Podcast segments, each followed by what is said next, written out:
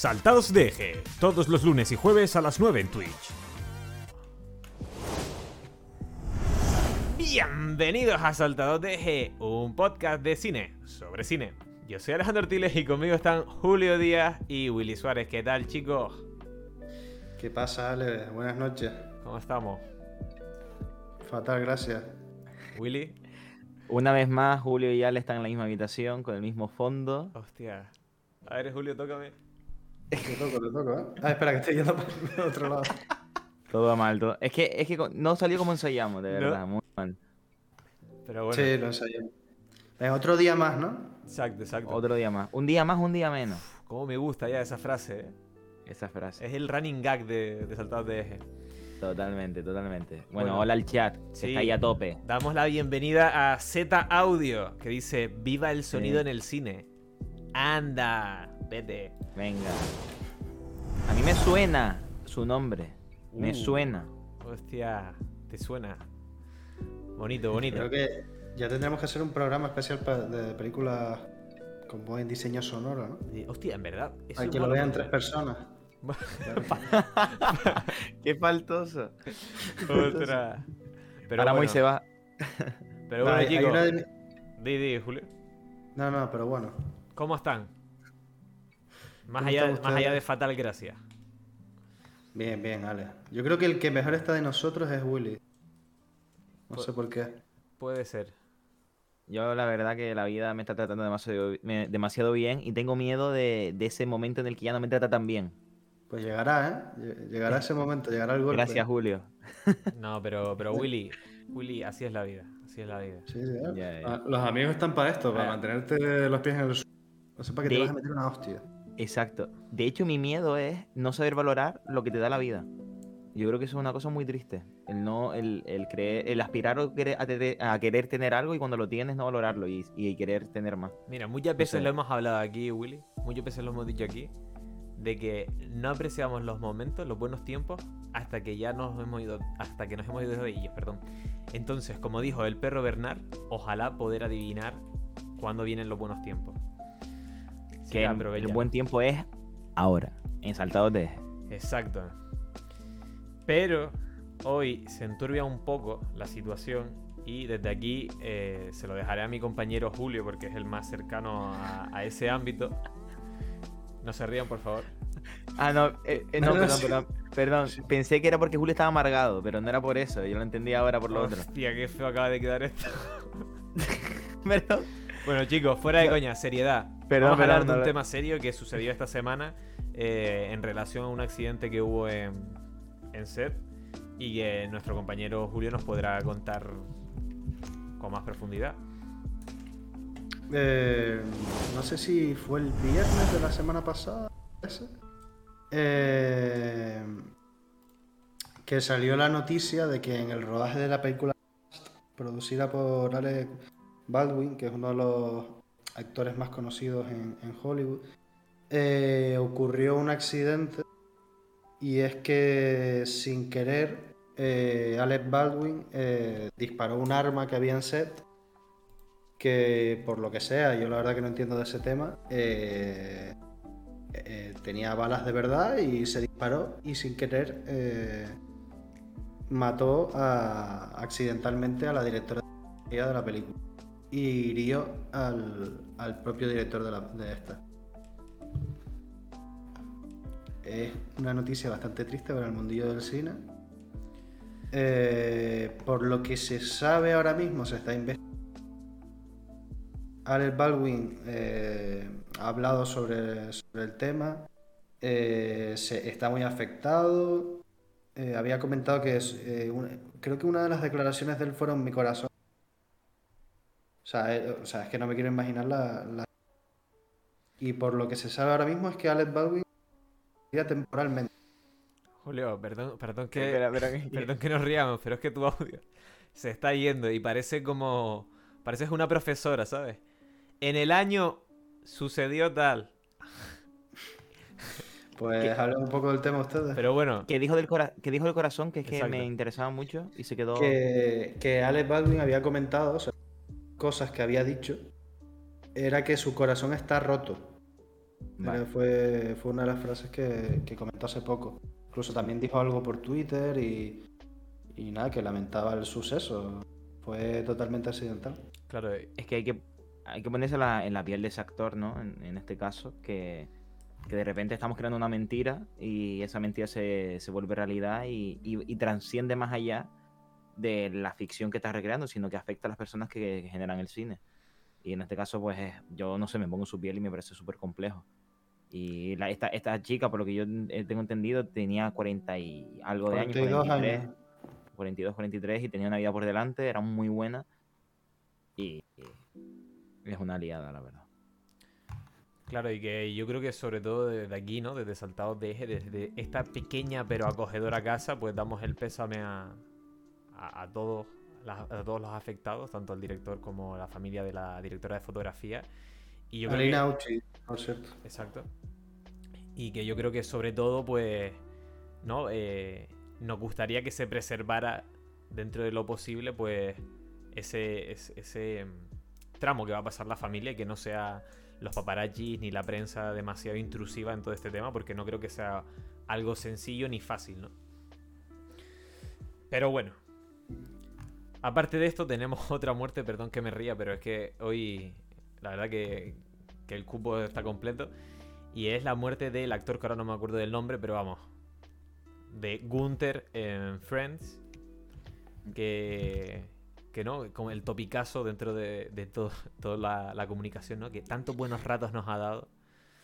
Mm. Que ese, ese personaje secundario que, que desde la primera temporada siempre estaba rondando los backgrounds de la serie y poco a poco se fue, fue teniendo sus frases y fue teniendo sus cosas hasta ese, ese soñado conato de amor con Jennifer Aniston. Sí, aca- acabó teniendo un pequeño trasfondo dentro de la serie. Exacto. exacto. Era un alivio cómico que al fin y al cabo se le acabó con cariño. Que el actor se llama James Michael Tyler, por cierto. Ok. Y, nada, yo creo que como última cosa que por lo menos diría yo sobre este tema es de que hizo una pequeña aparición en, en la reunión que hicieron los, los compañeros de Friends este año y que todos los que puedan verla les animo a que lo vean porque es muy muy muy bonito ese programa. Pero bueno, ahora sí, ahora empieza. Ahora, hostia, ahora no tengo energía, Willy, te lo dejo a ti. Bueno, voy a intentar animar esto sin inten- intentar cagarla como lo suelo hacer siempre. Pero vamos a dejar a un lado lo que acabamos de hablar ahora. Y nosotros estamos ahora en una, en una localización, ¿verdad? Estamos en nuestras queridas habitaciones haciendo nuestro podcast de cine en un solo espacio, ¿no? Y hay muchas películas que transcurren en una sola localización. Entonces este programa va dedicado a ello. Yo me considero fan de las películas que transcurren en un solo lugar. Yo no sé ustedes si tienen alguna peli que les venga a la cabeza o les gusta y esas cositas. Julio, por ejemplo. Eh, yo quería comentar sobre ese tipo de pelis que en un solo sitio. Eh, que por ejemplo a mí me gusta mucho Calle Cloverfield 10. Peliculón. No la he visto. Fatal, fatal. Pido disculpas si es muy un peligro. El Hoyo, por ejemplo, otra película que transcurre sola localización. Qué guay. Y un poco la premisa de esta peli, Julio, ¿cuál sería? Eh, te leo directamente la sinopsis mejor. Una joven sufre un accidente de coche. Cuando despierta, se encuentra encerrada en una celda tierra, secuestrada por un hombre extraño, que dice haberla salvado del día del juicio final. Y todo transcurre en una sola localización y se juega un poco ¿no? con ese tema de qué juicio final, de qué me estás hablando. Mm, Está bastante curiosa la película. Exacto. Y que viene, viene a ser como una... No es una secuela, por lo que parece. Es como una especie de universo conectado con una película del 2008 que aquí se llamó Monstruoso. Que era Cloverfield. Cloverfield, exacto. Y, y eso, ¿no? Y es como un universo conectado que conecta las dos películas. Y hay una tercera que se llama Cloverfield Paradox, que está en Netflix, que esa no la recomiendo. Para nada. ¿eh? No que la por cierto, recomiendo. la, la primera, la primera la, la dirigió Matt, que es el que ha hecho El Amanecer. Exacto. Y la última del Planeta de los Simios. Y es el que ahora va a dirigir la película. Es- Exactamente. Claro. Traduzco para las personas que, como nosotros, han escuchado cómo se le traba el micro a Julio. El director es Matt Reeves, que es el director de las películas de El origen del planeta de los simios y toda esa trilogía que salió nueva sobre los simios. Y de la que va a ser la nueva película de Batman, con Robert Pattinson, el, el Batman más brillante. Entonces, Pasó de- con, me- con- con mejor mandíbula, ¿eh? como- también, ¿eh? ¿Usted, ¿Ustedes creen que es, es Batman porque él hizo de vampiro en, en Crepúsculo? Sí. Sí, ¿no? que, que- que hay relación, ¿no? Ahí entre... Yo creo que, eh, que- no, como ustedes se están dando aquí el pisto de no, un universo tal, yo creo que hay un universo entre Crepúsculo y Batman. Ojalá. No, no eres el, no eres el primero ¿eh? en mencionar este tema. De- ¿En día- serio? ¿Qué dices? Un día Sí, deberíamos sí, de hacer como una sección de eso, de películas que no tengan nada que ver, pero conectarlas de alguna manera. Rollo... Eh. Eso, ¿no? Lo que acabas de decir de Crepúsculo y. Batman. Puede estar guay. Me pues sí, gusta, eh, eh. me gusta, me gusta. Me gusta. Pero bueno, Willy, háblanos de, de las películas que transcurren en una sola localización. Pues yo voy a hablar de una española, o ya va a tirar para casa, que he de decir que la forma en que está narrada no me gusta nada, pero nada, a nivel de realización, pero lo que cuenta me dejó sorprendido y se llama Bajo la Rosa. Es una película que creo que se conoce poco, está en filming y, me la- y curiosamente me la madre. A ver, no es por desprestigiar a mi madre, pero mi madre Pero, no estás- pero lo, pero lo estás haciendo. no, pero no tiene una cultura de cine que, que yo diga. Sino que simplemente la, la vio y le llamó la atención y, y la vi. Eh, básicamente la premisa es de un- una familia está en busca de su hija que ha desaparecido, que no sabe que le iban a buscar al colegio y no está. Y llega un, un- un señor diciendo que, que él, él la tiene secuestrada, pero que para que él la traiga de vuelta, uno de ellos tiene que confesar una cosa que ha hecho de la familia. Entonces, Ah. a partir de ahí empieza a jugar con unas cartas y tal, y está muy guay. De Sí, verdad, trae, una, altamente trae- una premisa bastante interesante. ¿Y Bastante qué, interesante. ¿Y qué es lo que dices tú que no te gustó de cómo está? No, no sé, Julio, es, em, ya lo verán cuando la vean, pero era como una forma de narrarlo muy extraña. Y, y sé que Incoherence tiene como un sentido, pero es que en la propia película no. En plan, era como, tío, estás haciendo estos planos por hacerlos, con movimientos que no estaban justificados. O sea, No es, sé. es debido todo a cómo son los planos y los movimientos de cámara. Sí, eh, Y un poco la el energía, montaje. el montaje, la energía, pero eh, aún así te en- entras en, en la dinámica, pero no, no sé, no me, que- me daba la sensación de que estaba mal realizada y mal montada, pero con un muy, muy buen guion. Hombre, Igual es una percepción mía. ah, Y a lo mejor son los propios recursos que tenían en su momento, ¿no? De...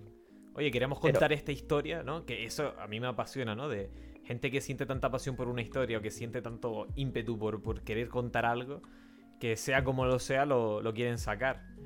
Y... Pero Mejor o peor. Tienen, tienen buenos actores, ¿eh? Y, y dentro de la peli se ve que hay algo de presupuesto, obviamente es una peli indie, pero no sé, es Bueno. una sensación mía, ¿eh? Y, y ojalá me equivoque, de verdad, ¿eh? Y, igual estoy quedando de pedante, pero fue, fue esa No, percepción que, que tuve como espectador, ¿eh? No. Fí- Fíjate que me, me- Es que no sé si me he equivocado, pero es que me dio por mirar un momento. ¿Quién, era, quién era- eran los productores de la película? Sí, Y vi que ponía JRS Films. ok. Y los, y los busqué. Los busqué. Se me escucha, ¿no? Sí, sí, sí. Sí, sí, sí. Ah, vale, vale, que por un momento se me. No, que los busqué. Es que estoy aquí manteniendo la atención. Venga, Total. ¿lo buscaste? Me- Lo busqué. Y me salió JRS Film and Photography. Fotografía aéreo. De Ecuador. Pioneros en el desarrollo y programación de drones. Ostras. Entiendo que. Yo creo que esta será otra. Puede ser, puede ser con el mismo nombre, ¿no? Pero... Yo invito a ustedes, queridos amigos y compañeros de vida, y a, mi- y a la gente del chat, también compañeros de vida, que la vean y juguen y la disfruten, que cuenta una historia bastante guay. Alejandro, Sí. ¿tú qué? ¿Qué pasa con tus pelis de ¿Yo qué de localización? una sola localización. Si ¿Qué, quieres que te diga sobre unas películas sobre una Ay, localización? Por cierto, Ale, en el Festival de Lanzarote Sí. conocí a unos chicos que Ajá, hacían cortos de serie Z y de serie B, Ok. muy guay y que son muy frikis y que te encantaría conocerles y me acordé mucho de ti. Bueno, Hostia. perdón, inciso, te lo quería decir. Qué bonito, ¿eh? La sección de buscando un amigo para Ale. Qué bonito. Les hablé mucho de ti, la verdad, que, que igual se pueden venir un día, ¿eh? Y hablar con ellos. Son, son dos personajillos muy guay. Me imagino a Ale como, como un Golden Retriever, ¿eh? Dos felices. Ostras. Justo, Con gente, mira, con gente así de su rollo. justo ayer, y ahora que te conteste- contesto tu pregunta, Willy, justo anoche no me podía dormir y me puse una película franco, franco-italo-española de los, del 80 que se llamaba Apocalipsis Caníbal. Ay, Dios. Increíble, increíble. Y, te- y te- Y, te por cierto. Sus cortos tienen flejes de selecciones por festivales Ajá. y tú los ves y dices tú, ¿pero esto qué es? pero A pero tope, funciona. A tope. Seguro que, se- seguro que se la pasan viajando por todo el mundo a gustísimo con, con- con sus cortos. No, pero hombre, a tope, a tope. Hay que, A hay- tope, a tope. hay que haber mercado para todo. Entonces, Tiene que haber todo tipo de cine. exacto. Exacto. Y hablando de todo tipo de cines, hay todo tipo de personalidades y todo tipo de personas. Y yo por eso, cuando me dices una película que transcurre en una sola localización, me acuerdo de El Club de los Cinco. Película muy de, de nuestros padres, ¿eh? Película muy que, que dirían... Hostia, espérate, es que me acabo de fijar de que aquí parece aún más que Julio y yo estamos en la misma habitación. Es decir, que... Pero bueno, eh, pero eso, El Club de los Cinco, mítica. John Hughes haciendo de la suya, sobre, hablando sobre adolescentes. Eh, quien no la haya visto, se la recomiendo. Y quien la haya visto, que se vea Lemonade Mouth de Disney Channel. Muy recomendable. El Club de los Ya, Cinco, pero Que actualizado, no la metas ahí. actualizado a una versión pop de los 2011. Una, pe- una peli que marcó un antes y un después en esa generación. ¿eh? Totalmente, pero Porque- por- porque yo creo que porque lo que hacía muy bien John Hughes era reflejar todo tipo de adolescentes. Y reflejaba, Mm. y dentro de todo ese tipo de adolescentes también reflejaba la fantasía de ser adolescente en esa época, ¿no? Y más en la ficción, ¿no? Desde... De, ah, ¿cómo se llama? Todo en un día, también, con, con Mm. Matthew Broderick creo que era. ¿No? O me estoy... Ahora no me acuerdo. Creo que sí. Pero creo vamos, que el inspector Gadget. Vamos, eh, increíble, increíble también esa película, muy guay. Pero vamos, que tiene ese punto de que todo el mundo se puede sentir representado y puede encontrar un punto de, de unión con los personajes y con sus problemáticas, incluso habiendo un gap temporal ahora mismo de 40 años, si no me equivoco, o de- dentro de poquito 40 años. Y, Sí. y lo dicho, muy, muy, muy guay el Club de los Cinco. Le tengo Sí, eh, todo, eh, todo mundial. eh, Ya. Julio, se te, se te muteó toda la frase. pues nada, que, que se quede ahí en. En la incógnita, me gusta. Que sea como saltado Uy. 50 ejes. Nunca sabemos qué dijiste. Exacto. Solo la sé yo y esta habitación. Hoy Julio está jugando con las preguntas. Claro, porque las claro. preguntas nos, ha- nos hacen avanzar en la trama y nos enganchan como espectadores. Y yo aprovechando, yo también voy a hacer una pregunta, ¿no? Y les quiero preguntar que, que qué ventajas creen que tienen rodar en, una sola localización, a nivel de producción. Bueno, a nivel de todo, en verdad. ¿Qué, qué, qué ventajas creen que tienen? Ale, por ejemplo. ¿Qué ventajas creo que tiene rodar en una localización? Sí. Pues yo creo que la, la facilidad es que le da la producción y la agilidad que pueda llegar a tomar la- el propio rodaje, ¿no?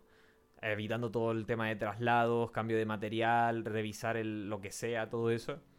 Pues a nivel técnico yo creo que eso. A nivel narrativo, a nivel narrativo te da un harry y un dolor de cabeza que flipas.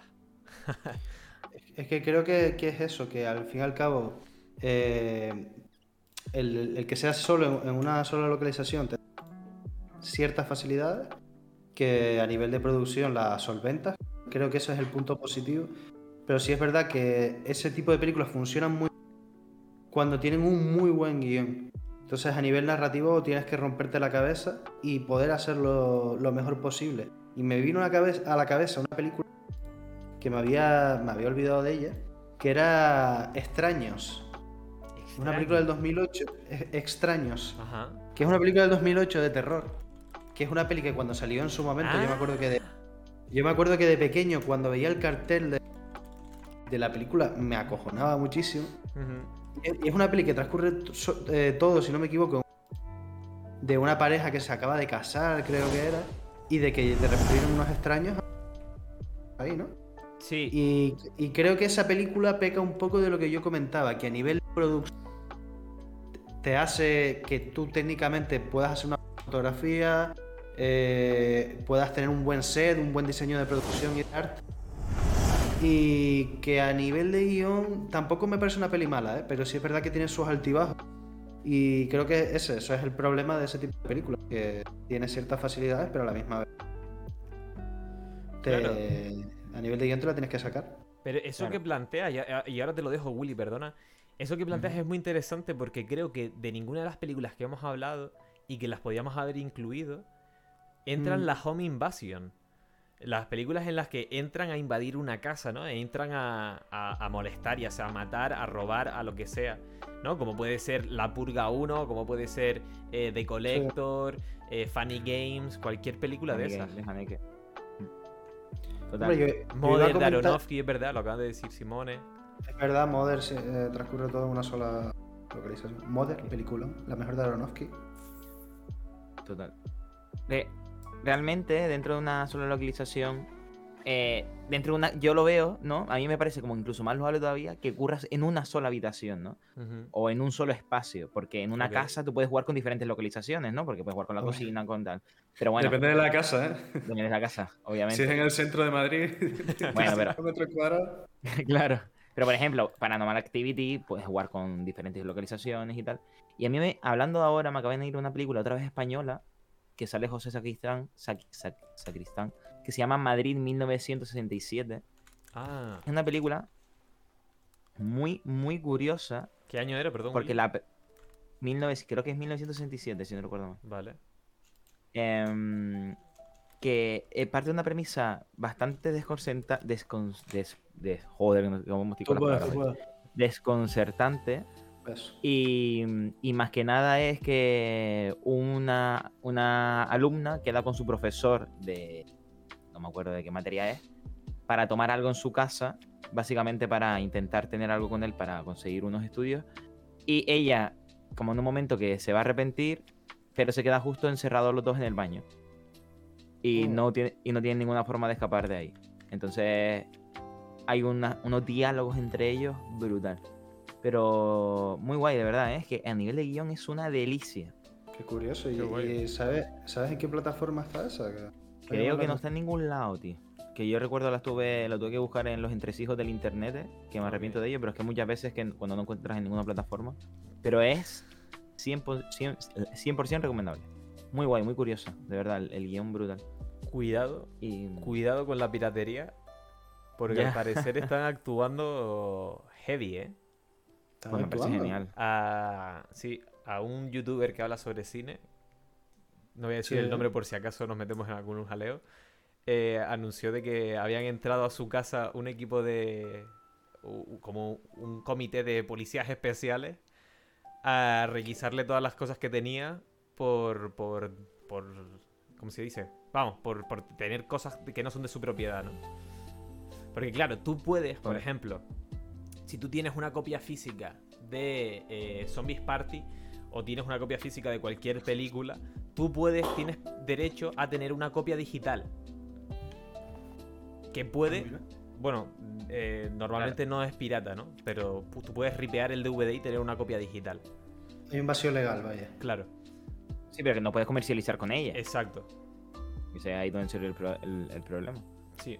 Ya. Pero bueno, Pero bueno, que, que a ve- que- no, que es que a veces no hay, no está ese, Claro, claro, Eh, claro. muchas pelis y hay que tirar de, de eso, ¿no? no porque queramos. Yo, de hecho, evito cualquier ante eso. Pero bueno. Mm, eh, como decía Julio, yo creo que cualquier película con un buen guion ya va a ser una buena película en sí, ya dependientemente de que si está bien realizado o no. Pero obviamente con la una sola localización es la, la base piramidal para que la película funcione. Y en base a eso, creo que deberíamos hablar ya de la película Loke, que es literalmente una, una localización que va por diferentes localizaciones, ¿no? Porque es una localización estática que a su alrededor va, va transcurriendo. Eh, y Jul- Julio, a ti te encanta también, bueno, Ale, yo creo que supongo que también, y es una película brillante, porque los diálogos son exquisitos y cómo los guionistas y el director son capaces de mantenernos enganchados a la pantalla con tan solo un chico conduciendo su coche. Mm. Eh, O sea, dale, Julio. No, que iba a comentar eso, que al final la, la película. Todo todas las interacciones que tiene él con personajes son llamadas telefónicas y básicamente lo que vemos en la película nos, pre- nos presentan un personaje, luego entendemos que hay un conflicto en su vida y básicamente es ver cómo, cómo él va a actuar de ese conflicto. Claro, y cómo, cómo van di- dinamitando todo, ¿no? Cómo todas esas líneas eh, argumentales que están teniendo y todos esos conflictos que tiene él, cómo poco a poco se van desarrollando y van estallándole en la cara hasta ese final Sí. que a mí me, me parece increíble. Es decir, cómo termina la película. Eh, eh, me voy a marcar un triplazo, Steven Knight o Steven algo Knight. Sí, sí. muy buen. Eh, em, me parece increíble. Me parece increíble. Que Sí. encima es muy curioso porque esta película viene de este men, de Steven Knight, que es como un director muy prestigioso dentro del Reino Unido y bueno, y Mm. del mundo. Y de repente viene y te hace esta película que es chiquita, ¿sabes? Es como. co- como concentrado de melocotón. Es que es muy curioso porque creo que fue en 2013 él estrenó par de cosillas. Y es que Steven Knight es el creador de Peaky Blinders. Él estrenó Peaky Blinders ese año, estrenó Loke y estrenó otra película muy- que la protagoniza Jason Statham. Statham, no sé. ¿Qué, pe- qué película? Te censuraron, ¿eh? Redención, Ok. Redención. Loke, que es la que estamos hablando, y Peaky Blinders. Ostras. Eh, Ale, ¿eh? Dime. hay una cosa que no me ha gustado que dices tú, no, un gran director que viene a hacer cosas muy grandes y de repente una cosa así. Muchas veces las grandes historias transcurren no solo la localización, ¿no? Y que tenemos la creencia de que para ser, por, conforme más mejor director o, mayor reconocido eres, Ajá. películas más grandes tienes que hacer, ¿no? Y yo creo que es interesante ese ejercicio que hizo Knight con, oye, yo, vale, puedo ser y puedo conseguir muchos millones y puedo hacer pelis más grandes, pero no, yo voy a seguir haciendo una peli concisa porque la historia lo pide así, ¿no? Y yo me parece un hallazgo. Claro, claro, claro, chicos, claro, claro. Pero Le- le- les quiero comentar que en realidad él tampoco había hecho nada grande como Si no, si no me equivoco, sí, ¿eh? Hombre, ya con Eh, Peaky Blinders ya eh, te puedes coronar y, e irte de este Sí. mundo, ¿sabes? Pero, pero fue, ese, eh, fue ese mismo año a lo que me refiero. Pero la película O sea, es del él- él- 2014, ¿no? Yo- empató todo, ¿eh? El tío. Por lo que tengo aquí es 2013. O sea, seguramente las tres produ- Imagino que entre los del 2002 y 2004 sí son las tres. Vale. Pero... Cabrones, pero avísenme en vez de hacerme Pero- el vacío y reírse, ¿sabes? Pero es que intentamos seguirte, Julio, pero es que si no sería interrumpirte constantemente. Claro. Eh, Pero bueno, Willy, ¿cuál es tu siguiente pregunta? Em, no, yo. em, pre- pregunta. Bueno, quería. Voy a hacer una última ronda de películas que le gustaría nombrar una sola lo- localización porque hay montones y yo voy a nombrar algunas. Por así decirlo. No, bueno, no. Nombre primero tú, ¿vale? Nombre tú una. ¿De qué? Perdón, ¿de películas que suceden en una localización? Ah, sí, otra última película que te gustaría recomendar al público y tal. Vale, una película que me gustaría recomendar al público que sucede en una localización. Exacto. Venga, vamos a alargar más el título. Una- no, no. eh, una película que sucede en una localización que le recomiendo al público, vale.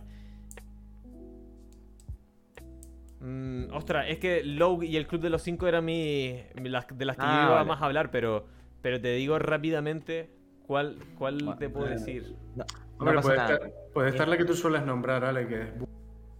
al enterrado. Oh my ¿Verdad? god, es verdad. Let's go.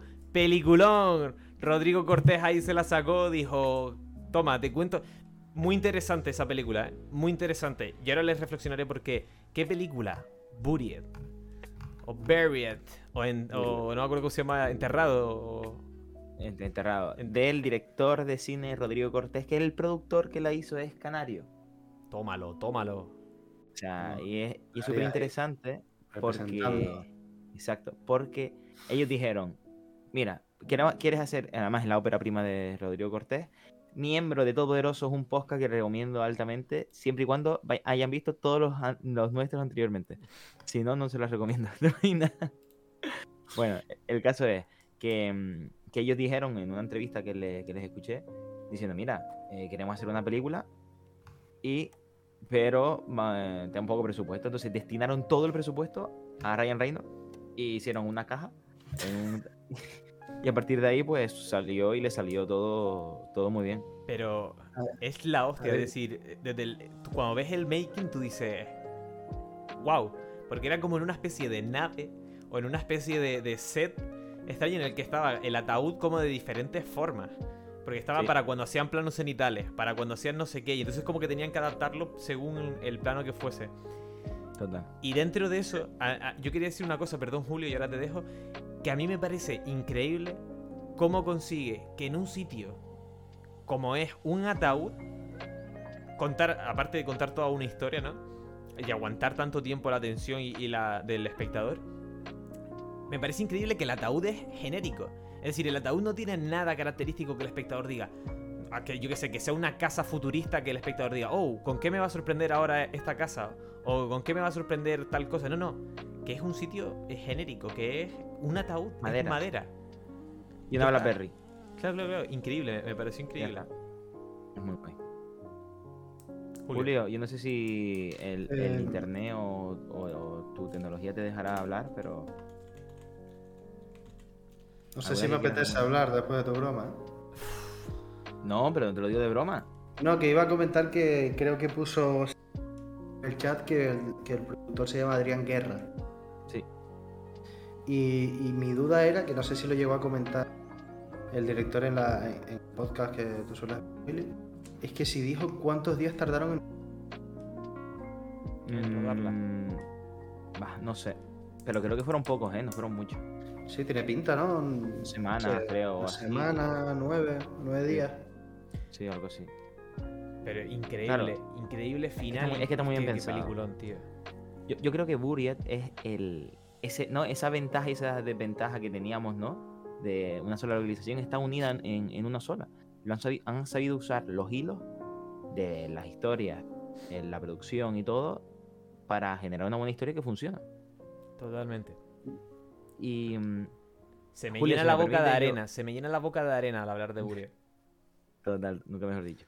Bueno, eh, voy a hablar de Alfred Hitchcock. Ajá. Y Alfred, Hitch- Alfred Hitchcock tiene, tiene tres películas que transcurren en una sola localización. Está La Soga, Ajá. está eh, Náufragos y La Ventana Indiscreta.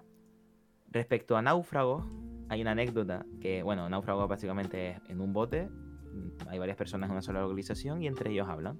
Y ustedes saben que a Alfred Hitchcock eh, le encanta salir en peli. ¿Cómo creen ustedes que Alfred Hitch- Alfred Hitchcock se buscó la vida para aparecer en la peli? Como tiburón. Sería Hubiese, la hostia. ¿eh? hubiese molado. eh. Le, he metido un disfraz. ¿Cómo, ¿Cómo lo hizo Willy? ¿Con una foto o algo? Con un periódico, tío. Ah, Sí. sabía que iba a jugar. Jugó con eso. Y, y muy guay. Sí, sí, nuestro Señor y Padre, Gloria, sí. Ahora, ahora iremos a eso, no, no, no te adelanto. Ostras. Y una película que es de mis preferidas del mundo mundial es La Ventana Indiscreta. Que a nivel narrativo y uso de planos y tal, es una maravilla. Lo de una localización, bueno, todo se, se narra desde la, una localización, desde el punto de vista de Stephen, eh, de Jane Stewart, el cual es un reportero de, de- de fotos que se queda en. A. Se aburre tanto su casa que tiene que buscar, como en su vecindario, alguna historia que contar, ¿no? Sí.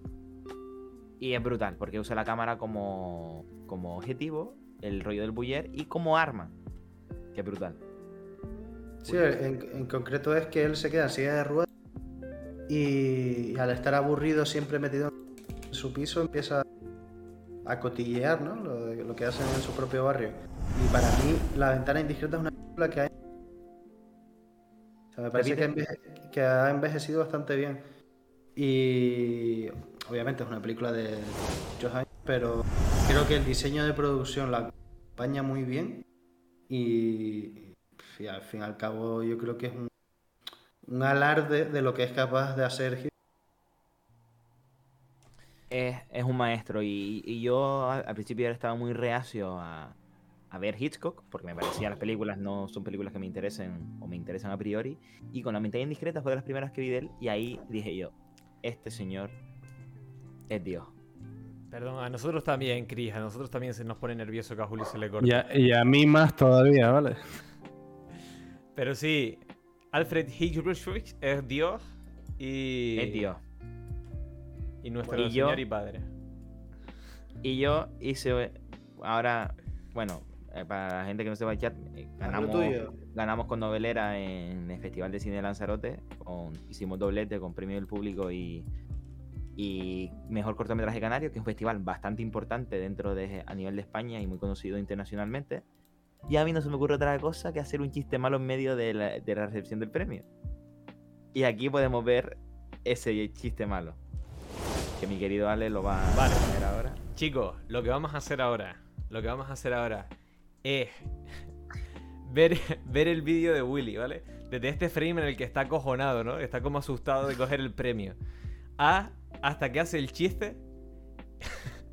Vemos cómo nadie lo entiende. Es que esto es terrible. Pero, pero no hagas spoiler. Esto es terrible. Bueno, vamos a ir por, pa- por parte. Vamos a ponerlo entero para no espera, ser tedioso. espera, espera, voy, voy- voy a, voy a poner en contexto. Está Nadia de Santiago. Está el que está detrás mía, por lo visto, de Lanzarote, un tío muy top de algo de arte. Este es Carlos. Y después estaba. y Manolo Uribe. Ok. Gas, Na- Nachi, bueno, un montón de gente. Mm, No sé quién más estaba. eh, la de los misterios de Laura. Toda, toda- toda esa gente del cine estaba ahí. Y yo, con ese premio, ahí hablando. Vale. Vamos a, a verlo entero, ¿vale? Vamos a ver todo el fragmento y después vamos a analizarlo poquito a poquito. Vamos, vamos a darle. Coincidido con el público. Quiere decir que tan mal no, no lo hemos hecho, ¿no? Coincidir con el premio del público me, me ha parecido muy, muy, muy guay, sí, claro. Eh, Vemos como aquí le dan el micro. sí, está desorientado. Estoy un poco nervioso porque es la primera vez que recibo un premio y vengo a recibirlo. Entonces, muchas veces soñamos cómo va a ser ese discurso, ¿no? Y bueno, yo se lo quiero dedicar a mi abuela, sobre todo porque las manías que están, han visto en el corto son de- prácticamente de mi abuela. Y también quiero hacer un homenaje a nuestro señor y padre Alfred Hitchcock, porque está basado en él, básicamente por la ventana indiscreta, ya lo verán. Y iba a decir, no iba a decir Padre Nuestro, que también, perdón si hay algún religioso en la sala, no la mire sin ofender. Y, y bueno, eso, muchas gracias y estoy muy Oh, oh. Terrible, terrible. Vale. Espera, es que el tío. Ojo, es que voy. Bueno, voy buscando complicidad en él y me quita la mirada. Pero es que de verdad, hay un momento, hay un momento en el que eh, no sé exactamente el nombre del chico que tenías detrás, Willy, que tenías a tu izquierda. Sí. Pero es que tiene, tiene una cara que flipas, tío. Tiene una cara que flipas. ¿Quién Vale, ha subido bueno. este payaso al escenario? Eh, a ver, el chiste de Chris era que yo estaba haciendo referencia, hice una pausa y dije: Nuestro Señor y Padre. La gente se pensaría: Este es religioso. Y dije yo: Alfred Hitchcock. ¿Por qué? Porque la novelera está basado en, en la ventana indiscreta de Alfred Hitchcock. Claro, después vi que el chiste no funcionó. Es que creo que Y para colmo dije yo: Claro. ¿De qué forma puedo arreglarlo? Porque yo muchas veces pienso, cuando mi chiste no funciona, me río de ellos. ¿Y qué hice? Reírme de la gente religiosa. Por lo tanto, era peor todavía. Vale. Al final me puse nervioso. Dice, dice señor Marix por el chat. pri- primer error, darle el micro a Willy. Imagínate, me dan el premio y dice, bueno, adiós. Bueno, Chris, eh, eso Es de que- ni te enteraste de que fue un intento de chiste, creo que pasó en toda la sala hasta que se rieron. Pero, Es que eso, eso es lo que le comentaba ahora a Willy. en plan, Es que ni siquiera se entiende un chiste. No sé, de repente. No él- sé. pero Él estaba, tranqui- él estaba tranquilito. Y de repente dijo: Me voy a tirar de cabeza. Y voy a intentar ahogarme, ¿sabes? Totalmente. Pero es que, por favor, vamos a analizarlo. Vamos a ponerlo, a esta vez parándolo, ¿vale? No, Aquí tenemos el micro y empezó ya el discurso, ¿vale? Voy a ponerle el sonido. ¿no? Y bueno, yo se lo quiero dedicar a mi abuela, sobre todo porque... Mira, este que acabo por terminar para ella, ¿no? publicidad. han visto en el Claro. son de- prácticamente de mi abuela. Y Ahí con mi abuela, quiero hacer un homenaje a nuestros Aquí Willy habla Mira, sobre hay- su abuela, ¿no? Lo que estaba diciendo. Habla sobre su Aquí- abuela y... Bueno, Willy, perdona. No, no, que aquí, aquí ya estoy maquinando el chiste ya. Bueno, Vale, se, se te nota. Tienes la mirada ya del, del tigre. Mira, mira cómo le brillan los ojos al cabrón. Tienes la mirada del tigre. Pero sigamos, sigamos.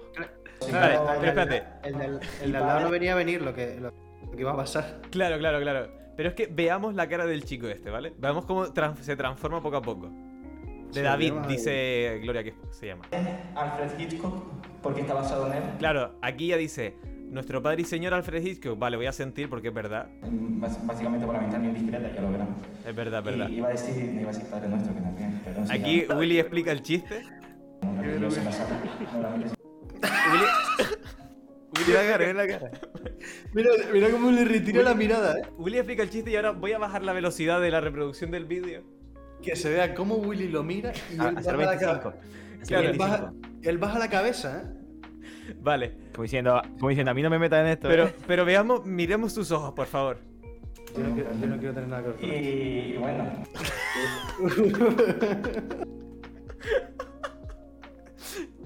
y iba a decir, me iba a decir Por favor, ver, ese momento en el que baja la mirada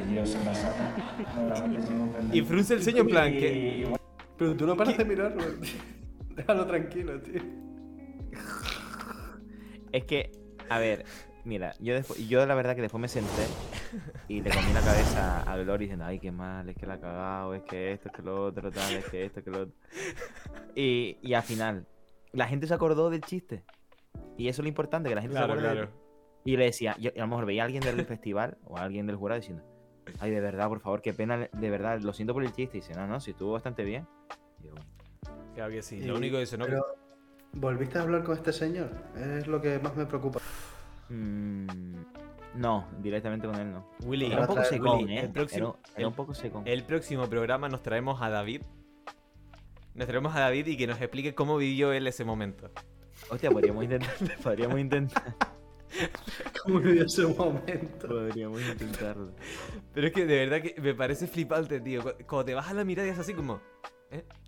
Me parece increíble. Pero Yo- bueno, Es que, es que de verdad voy a ser tan gaffer que en el, si en algún día la vida me da un Goya o un Oscar, es que la voy a cagar tanto. no, hostia. Montate una performance, rollo de que se te, se te cae el premio y te agachas y Algo tienes así. el pantalón roto, como algo así. Así, mucho. Te tiras un pedo Viga-. Vigalondo, Vigalondo, de- desde aquí te rezamos, pero Vigalondo es muy de esas cosas, ¿eh? Cuando él fue nominado a los Oscars, hay un momento en el que, fue nominado junto a Taika Waititi, ojito, en el que están haciendo eh, un traveling en el que se ven todos los nominados y Vigalondo se hizo el dormido. Genio absoluto. Genio absoluto. Es que, te lo juro, de, de- si tú me dieras a escoger entre todas las personas del mundo del cine, ¿con quién me iría de fiesta una noche? Sería con Vigalondo. Hostia, bueno, la suda todo, cara. es que es muy es un grande, crack. ¿eh? Es muy grande ese tío. Pero bueno, eh, antes de, de terminar por hoy, dice señor Marix, insertar risas enlatadas. Me imagino que será cuando lo del vídeo. Necesito eso como GIF para cuando alguien se suscriba. Totalmente de acuerdo.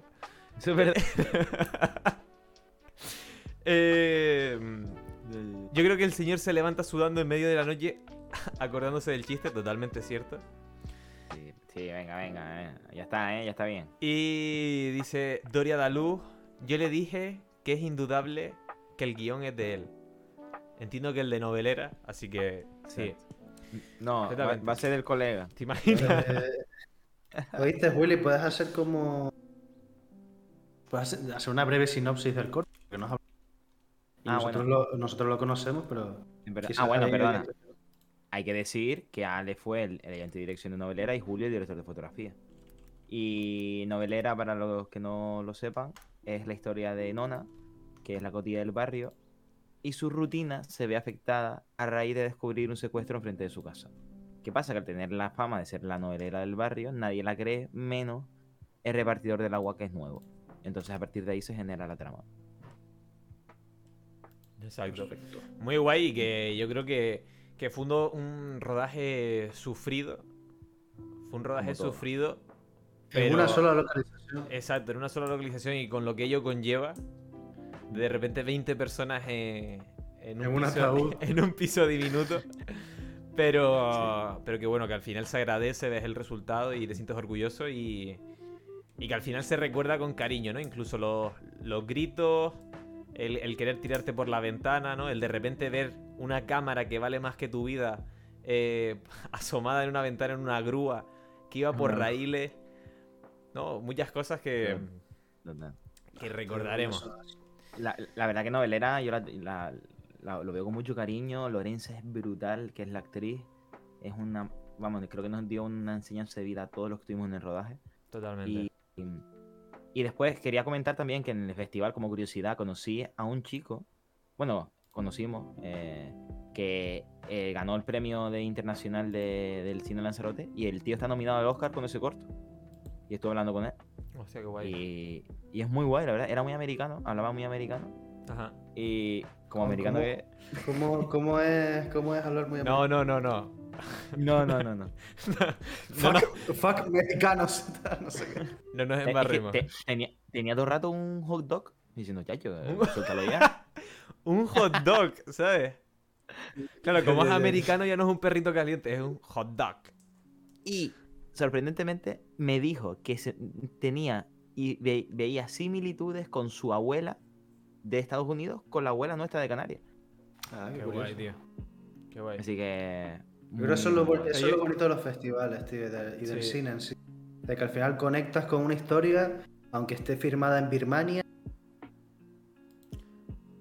Es- que al fin y al cabo el, el cine es universal. Ah, tío, de verdad, paso. paso. Ostras. No, hombre. Vemos cómo se retira Julio. Deja Ojalá por completo padre saltado ahora. de eje hasta que vuelva. Y. Y nada, no sé exactamente de qué estábamos hablando, pero eso, que recordamos con mucho cariño novelera, que las abuelas son universales y por eso eh, tienen ese mismo aura, ya sea en. Ya sea en Estados Unidos o en Corea del Norte. Y. No sé si Julio quiere decir algo ahora. A ver, Julio. ¿Qué dijiste de Birmania? ¿Qué? No, no. Bueno, Julio. Julio puso F. Pues. Pues nada, chicos. Willy, no sé si quieres despedir el programa de hoy. No se vayan, Eh. lo primero, no se vayan. Vamos a hacerle una raid a It's Primo Time. Poniéndoles, por favor, todo el mundo en el Por chat. favor. Necesito que le pongan lo de tu prima. ¿Vale? Todos en el chat, cuando hagamos la raid, tienen que poner lo de tu prima. Por favor. Pero, Willy, perdona. Nada, em, decirles que, que lo de una sola localización no todo lo hemos vivido por ese confinamiento, pero que bueno, que dentro de ese de eso hay muchas pelis muy buenas donde se puede disfrutar de buen cine con el hecho de que sea una sola locación porque los guionistas están llevados al extremo y de ahí se surgen muy buenas historias. Totalmente. Totalmente.